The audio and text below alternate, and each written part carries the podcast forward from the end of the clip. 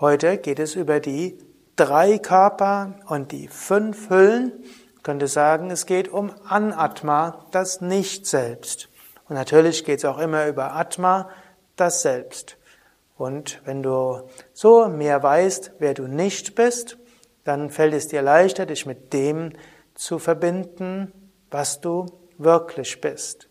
Im Grunde genommen ist die ganze Beschäftigung mit äh, Körper, Hüllen und so weiter eine Möglichkeit, Dinge objektiv anzuschauen, Körper und Psyche als Objekte anzuschauen und dich nicht mehr damit zu identifizieren. Es ist praktisch eine Weise, Erfahrungen zu klassifizieren. Indem du Erfahrungen klassifizierst, kannst du dich lösen von den Objekten der Erfahrung und du kannst dich mit dem verbinden oder du kannst der sein, der alles beobachtet. Okay, nach dieser Vorrede werde ich also jetzt ein, die Begriffe nennen. Angenommen, du siehst das Ganze als Video, dann wirst du jetzt diese Begriffe sehen. Ansonsten musst du sie anhören und über das Hören sie verstehen. Und angenommen, du hast bei Yoga Vidya eine Yogalehrerausbildung gemacht, dann werden dir diese Begriffe bekannt vorkommen, denn das gehört auch zur Yoga Vidya Yogalehrerausbildung dazu. Und es ist eine Wiederholung. Angenommen, du hast die Yoga Vidya Yogalehrerausbildung nicht mitgemacht, dann sind es vielleicht viele Begriffe und eventuell willst du diesen Vortrag auch zweimal anhören. Atman das Selbst, deine wahre Natur. Atman ist Sat, Chit, Ananda. Sein, Wissen, Glückseligkeit. Atman hat Upadi. Upadi heißt begrenzende Attribute man könnte auch sagen, Instrumente der Erfahrung und Instrumente des Handelns. Diese sind Karana Sharira, Sukshma Sharira und Stula Sharira. Das sind die drei Körper, die drei Shariras. Sukshma Sharira heißt auch Linga Sharira. Sukshma heißt feinstofflich, Linga heißt strahlend, so wie man im Deutschen ja auch Astralkörper nennt und Astra heißt Stern, hat etwas mit Strahlen zu tun. Karana Sharira ist der Kausalkörper, Sukshma Sharira der Feinstoffkörper oder der Astralkörper, Stula Sharira ist der physische Körper. Diese drei Körper haben auch, es werden auch genannt Hüllen. Hülle heißt Kosha. So ähnlich wie um ein Buch herum ist eine Hülle oder auch um eine Kamera herum kann eine Hülle sein, wenn man sie auspackt. Und so ähnlich hat das Selbst verschiedene Hüllen. Die Karana Sharira hat als Hülle die Anandamaya Kosha. Ananda heißt Freude, Maya heißt gemacht aus. Also nicht Maya, wie ich vor zwei Wochen besprochen hatte, da gibt's Maya als die Kraft der Illusion. Mit einem langen A ist die Kraft der Illusion. Maya mit zwei kurzem A heißt gemacht aus. Die Sukshma Sharira hat drei Koshas. Und die drei Koshas nennen sich Vijnana Maya oder Vijnana Maya muss man auch sagen. Vijnana Maya Kosha. Das ist die Hülle gemacht aus Erkenntnis. Sie wird deshalb auch als die intellektuelle Hülle bezeichnet. Die zweite ist die Manomaya Kosha. Das ist die Hülle gemacht aus Manas und Manas ist einfaches Denken, Fühlen, Emotionen. Und dann gibt es noch die Pranamaya Kosha. Das ist die Hülle, Kosha, Maya, gemacht aus Prana, aus der Lebensenergie. Gut, und dann gibt's noch Stula Sharira. Stula Sharira ist die Anna Maya Kosha. Die Hülle Maya gemacht aus Anna, aus Nahrung. Also die Nahrungshülle. Anna Maya Kosha, die Nahrungshülle. Ich sagte vorher, die Beschäftigung mit diesen Shariras und Koshas hilft, Erfahrungen zu klassifizieren, mit dem Ziel, sich nicht mehr damit zu identifizieren.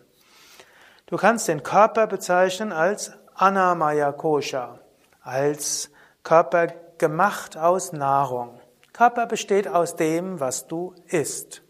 Angenommen, du isst Vollkornspaghetti mit Tomaten, dann wird der Vollkorn und Spaghetti und Tomaten werden zu diesem Körper.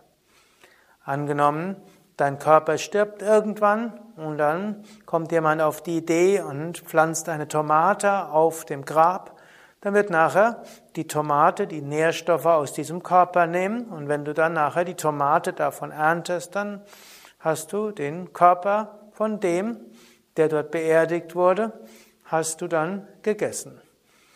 Tomatenkörper, hat der Same Vishnu ab und zu mal Witze darüber gemacht. Jetzt esse ich die Tomate und später isst die Tomate diesen Körper. Körper besteht also aus dem, was wir essen. Anamaya Kosha. Aber wir sind nicht dieser Körper. Wir bewohnen dieser Körper.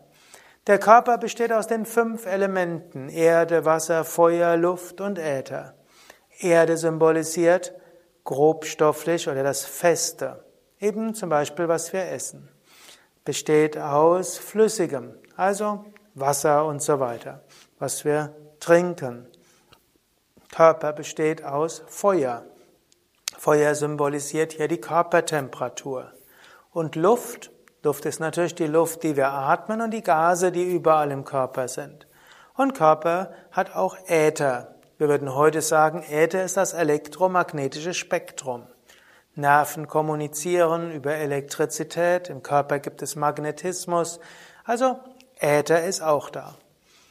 Wenn dir also irgendwo etwas wehtut, dann sag nicht, ich habe solche Schmerzen, sondern du kannst sagen, im Körper entstehen Schmerzen. Oder im Körper ist dieses und jenes. Nicht ich bin gerade müde, sondern Körper ist müde. Nicht, äh? ich bin krank, Körper ist krank. Denn Anamaya Kosha geht wieder durch verschiedene Prozesse. Und da gibt es auch wieder diese Aussage, Körper geht durch Geburt, Wachstum, Gleichgewicht, Alter, Verfall und Tod. Fünf Prozesse. Irgendwann wird der Körper geboren, dann wächst er eine Weile.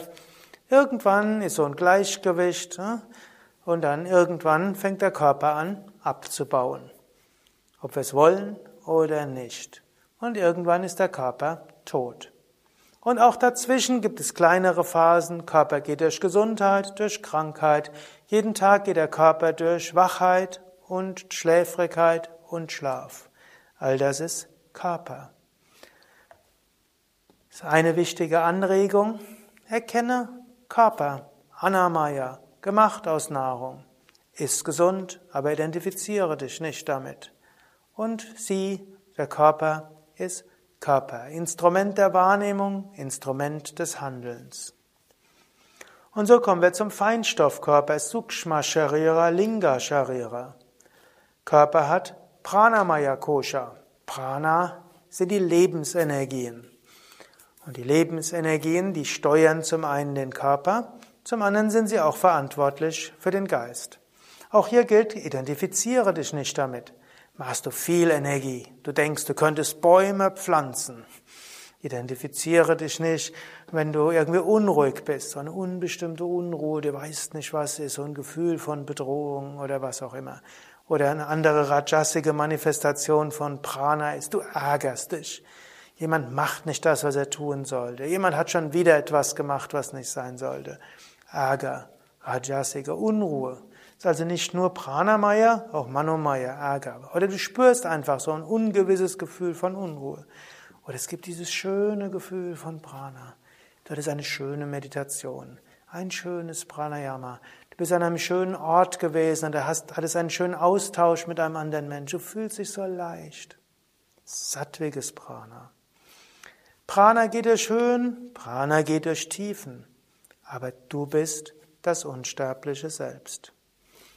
Der Pranamaya Kosha gibt es wieder fünf Hauptpranas und fünf Nebenpranas. Da ich auch eine Vortragsreihe habe über Pranayama, will ich das jetzt hier nicht weiter aufzählen. Du kannst dir ja auch die Pranayama-Kurse anhören und mitmachen. Da geht es dann auch über kurz angerissen Prana, Vayu, Apana Vayu, Samana Vayu, Udana Vayu, Vyana Vayu. Das sind die fünf Hauptpranas.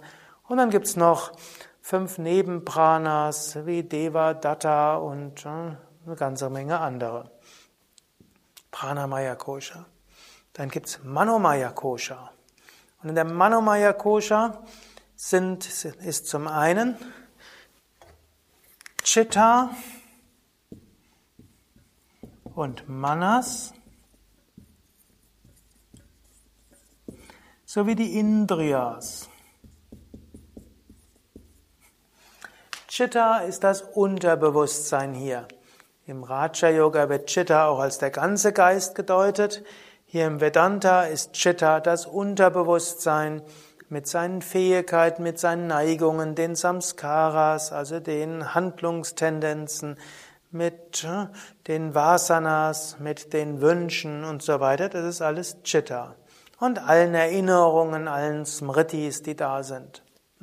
Chitta. Und dann ist dort Manas und Manas hat eigentlich den ganzen Namen für die Manomaya Kosha gegeben. Manas ist das einfache Denken sowie auch die Emotionen, die Gefühle.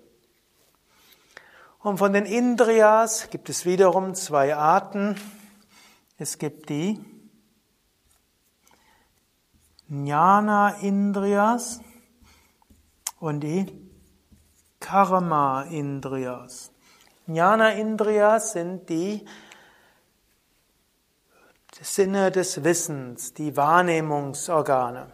Also das, was wir meistens als Sinne bezeichnen in der Alltagssprache, sehen, hören, riechen, schmecken und tasten, das sind die Jnana Indriyas.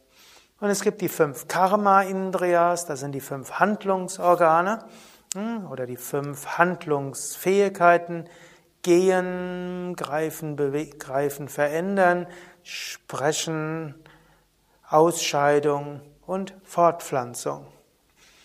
Fünf Organe des Wissens, fünf Organe des Handelns. Manchmal werde ich gefragt, warum sind die in der Manomaya Kosha und nicht in der Anamaya Kosha? Denn natürlich, die Augen sind im physischen Körper, die Ohren auch und die Nase und der Geschmackssinn auch und die Haut ist ja das Organ des Fühlens. Aber nicht nur im physischen Körper hast du diese Wahrnehmungsorgane, es gibt es auch auf der Feinstoffebene. Angenommen, du hast höhere Bewusstseinsebene, noch nicht die höchste, dann kannst du auch Prana hören. Und du kannst vielleicht auch Elementarweisen sehen und vielleicht kannst du auch feinstoffliche Energie riechen. Außerdem auch im Traum kannst du sehen, hören, riechen, schmecken und so weiter. Noch vielleicht nicht nur in der physisch, aber die Erfahrungsebene im Traum ist auch wiederum in diesen fünf Wahrnehmungsorganen. Genauso auch die fünf Handlungsorgane sind ja auch, werden auch genannt Füße, Hände, Mund, Geschlechtsorgane, Ausscheidungsorgane sind natürlich erstmal physische Organe. Aber die Wünsche, dich zu bewegen und die Wünsche, etwas zu verändern, die Wünsche zu kommunizieren, sind in der Feinstoffebene. Gut, dann gibt's noch manche Schriften, die sagen, die Karma Indriya sind in der Pranamaya Kosha, andere sagen, sind in der Manomaya Kosha. Da haben wir bei Yoga Vidya zum Teil die wildesten Diskussionen, wo sie denn hingehören. Ich sage einfach, sie gehören zur Manomaya Kosha, denn damit stehen, sind auch die fünf Grundtendenzen des Menschen drin. Auch sagt man, Pflanzen haben eine Pranamaya Kosha, Tiere eine Manomaya Kosha. Und die Tiere haben fünf ausgeprägte Sinne. Zum, vielleicht manche haben auch vier, manche haben sieben, aber jedenfalls haben Tiere auch Wahrnehmungsorgane und Tiere haben auch Handlungsorgane im gleichen Sinne. Füße repräsentieren auch die Bewegung. Der Mensch kann heute sich auch fortbewegen, nicht nur über die Füße, sondern auch mit Fahrrad, Auto, Zug, Flugzeug, Rakete und äh, noch Skateboard und vielem anderen.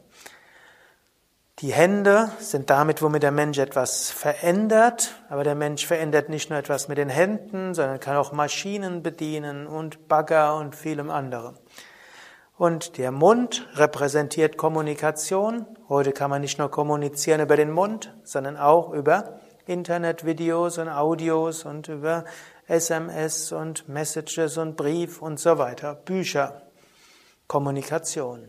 Und wir können und wir können als drittes beziehungsweise als viertes können wir Abfall produzieren. Das machen wir auch nicht nur mit den Ausscheidungsorganen, weil die wenn es nicht so viele Menschen gäbe, wäre das Produkt der Ausscheidungsorgane kein Abfall, sondern Dünger. Aber der Mensch schafft viele Abfallprodukte und Fortpflanzungsorgane. Der Mensch pflanzt sich weiter fort. So haben wir also fünf Karma-Indriyas, die auch alle verbunden sind mit den fünf Wünschen, die wir tun wollen. Wir wollen einiges verändern. Wir wollen uns bewegen, die Welt verändern, wir wollen kommunizieren, wir wollen uns fortpflanzen. Muss nicht nur über die Kinder sein, sondern etwas Dauerhaftes haben oder auch was Kreatives. Und natürlich schaffen wir Müll. Das sind die fünf Ebenen des Handelns. Und genauso auch auf der Ebene der Jnana Indriya sind auch Wünsche verbunden, die die Manomaya Kosha auch wiederum hat. Man will Schönes sehen. Wir wollen Gutes riechen freundliche Worte hören. Wir wollen Gutes schmecken. Und wir wollen Schönes, Angenehmes fühlen. Also alles äh, Jnana Indriyas. Gut, das sind also ein Teil des, der Manomaya Kosha, Chitta, der weitere Teil der Manomaya Kosha. Alles, was im Unterbewusstsein drin ist, an Wünschen, an Handlungstendenzen und so weiter. Und dann Manas, wenn das Ganze in den bewussten Geist kommt, was du denkst und fühlst und wessen dir bewusst bist, das ist im Manas. Also du siehst, eine ganze Menge des, der Alltagserfahrung ist auf der Manomaya Kosha. Dann kommen wir noch zur Vijnana Maya Kosha. In der Vijnana Maya Kosha sind Ahamkara,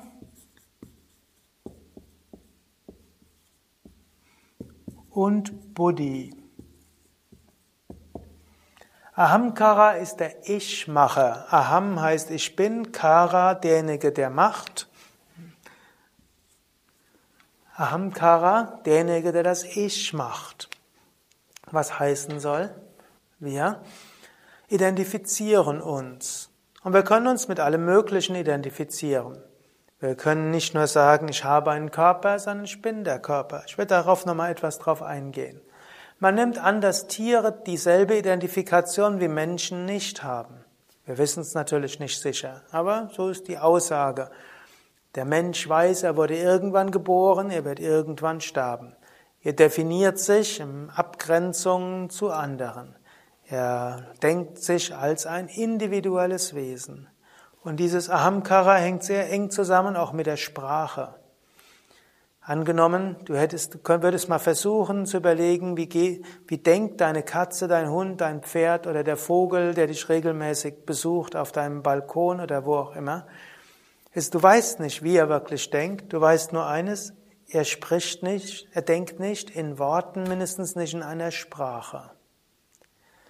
Und so wie keine Sprache da ist, ist auch die Vergangenheit und Zukunft nicht mehr so klar abgrenzbar, ist auch die Verbindung nicht so, äh, die Trennung nicht so da. Wenn du vielleicht die Abeda Bodha Vakya Meditation geübt hast, hast du gemerkt, so wie du Worte weg hast, ist mehr Verbindung da. Ego braucht irgendwo Sprache. Und so ist die Sprache etwas auf Vijnana Maya Kosha obgleich das einfache Denken auf auch der Manomaya Kosha beim Menschen eine Rolle spielt. Aber dieses Ich-Empfinden, insbesondere als Ich bin getrennt von anderen, ist eine Funktion von Ahamkara. Und was ist jetzt Buddhi? Buddhi ist Vernunft, Intellekt, Urteilskraft, Entscheidungsvermögen. Buddhi ist auch das, was beim Menschen besonders ausgeprägt ist. Man hat früher mal angenommen, dass Tiere keine Vernunft haben. Heute weiß man, das stimmt nicht. Tiere haben auch ihre Vernunft. Sie können auch logisch denken.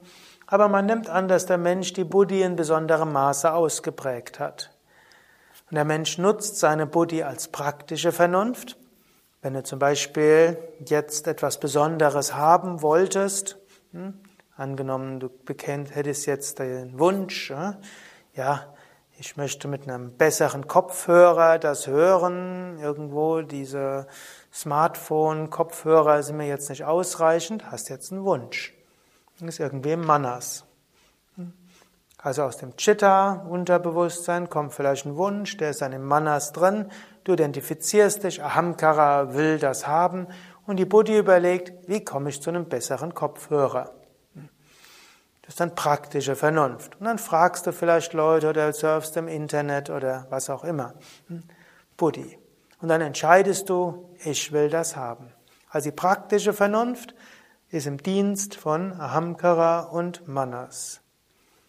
Dann gibt es aber auch die,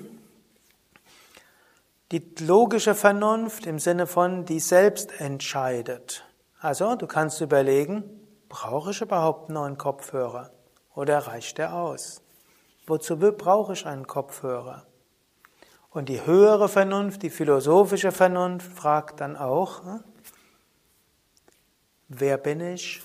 Woher komme ich? Wohin gehe ich? Was soll das Ganze? Vielleicht nochmal äh, andere Weise. Angenommen, du hast den Wunsch nach Schokolade. Die praktische Vernunft würde überlegen, wie kriege ich die jetzt? Dann die mittlere Vernunft würde überlegen, ist es überhaupt angemessen, Schokolade zu essen oder ist das ungesund? Und dann ist hinter der steckt dann auch die Willenskraft, die dann aber sagt, nee, nicht gesund. Und die höhere Buddhi würde sagen, was ist überhaupt Glück? Wer bin ich? Wer ist derjenige, der Schokolade will? Hm? Und was ist überhaupt Schokolade? Was ist ich? Was ist will? Wer ist das Ganze? Das ist die höhere Buddhi. Okay, wenn du jetzt alles mitzählst, was es so gibt in dem, in dem Astralkörper, es gibt also die fünf Pranas im Pranamaya Kosha, es gibt die fünf Indriyas, Jnana Indriyas, fünf Karma Indriyas und es gibt Buddhi, Ahamkara, Manas und Chitta. Das sind also die 19 Bestandteile des Astralkörpers. Und die alle gehen auch durch Sattva, Rajas und Tamas. Und mit all denen kannst du dich identifizieren, musst es aber auch nicht. Im Yoga geht es eben darum, wenn man jetzt auf den Astralkörper bezieht, das alles sattwiger zu machen, weniger Tamas, weniger Rajas und sich weniger identifizieren. Du könntest zum Beispiel statt zu sagen, ich bin furchtbar verärgert, könntest du sagen, der Chitta-Teil, der Manomaya Kosha in meinem Sukshma Sharira ist jetzt Rajasik ist etwas anderes als ich bin furchtbar verärgert.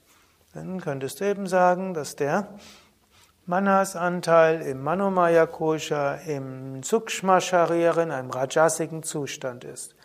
Oder zu sagen, ich bin total deprimiert. Oder du sagst, hm, der, du könntest sagen, das Prana in meiner Pranamaya Kosha, Teil meiner Sukshma Sharira, ist in einem tamassigen Zustand. Ist etwas anderes. Dann kannst du sagen, okay, wird sich wieder regenerieren. Oder du kannst sagen, braucht mehr Prana. Also Tiefenentspannung, Kapalabhati, Wechselatmung, zwölf Sonnengröße und dann sieht die Welt wieder anders aus. Also die Klassifikation von Erfahrungen hilft, sich nicht zu identifizieren. Oder zu sagen, ich bin total verzweifelt, ich weiß nicht, was ich tun soll. Könntest du stattdessen sagen, die Buddhi in der Vijnana Maya Kosha, in der Sukshma Sharira, ist sich unklar, was zu tun ist. Das ist was anderes als zu sagen, ich bin total verzweifelt. Okay, bleibt noch Karana Sharira, Anandamaya Kosha. Anandamaya Kosha ist schwer drüber zu sprechen, denn Anandamaya Kosha ist jenseits der Sprache. Man kann nur sagen, in der Anandamaya Kosha, in der Karana Sharira, dort ist zum einen unser Karma. Im Sinne von die Lernlektionen, die wir noch zu erfahren haben. In der Anandamaya Kosha ist auch die Intuition. Wenn du also von einer höheren Ebene eine Intuition hast, eine Eingebung, dann kommt das aus der Anandamaya Kosha. Denn auf der Ebene sind wir verbunden mit der kosmischen Intelligenz. Und natürlich auf der Anandamaya Kosha ist auch die reine Liebe und Freude die dort wiedergespiegelt ist als die Freude des Selbst. Man kann sagen, die Ananda Maya Kosha ist so durchlässig, dass dort Chit hindurchwirkt. Chit bedeutet die Intuition.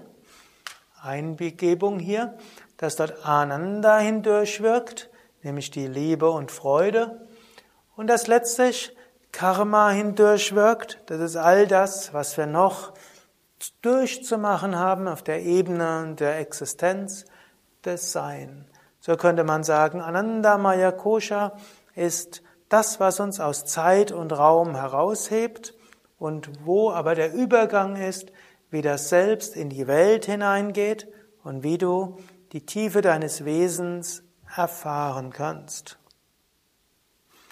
In diesem Sinne, in der letzten Lektion hatte ich ja darüber gesprochen, Anandoham, ich bin Freude und Liebe. Du könntest sagen, wann immer es dir gelingt, im Hier und Jetzt zu sein, wann immer dir es gelingt, dich nicht zu identifizieren mit deinen Koshas, mindestens mit den unteren vier Koshas, reflektiert sich die reine Freude in der Anandamaya Kosha und du erfährst sie. Wenn es dir gelingt, sogar jenseits aller Koshas zu gehen, dann bist du in deinem wahren Selbst. Was heißt das jetzt praktisch gesehen? Zunächst mal heißt es, dass du deine Erfahrungen analysieren kannst und klassifizieren kannst. Statt zu sagen, ich bin total erkältet, kannst du sagen, die Anna, ein Teil der Anamaya Kosha hat mehr Schleim und so weiter. Und das hat eine Einwirkung auf die Pranamaya Kosha, auf den Energiehaushalt, hat vielleicht auch eine Auswirkung auf Manamaya Kosha, mein Empfinden, wie ich jetzt bin. Und die Klarheit meiner Buddhi hm, kann deshalb nicht so klar denken.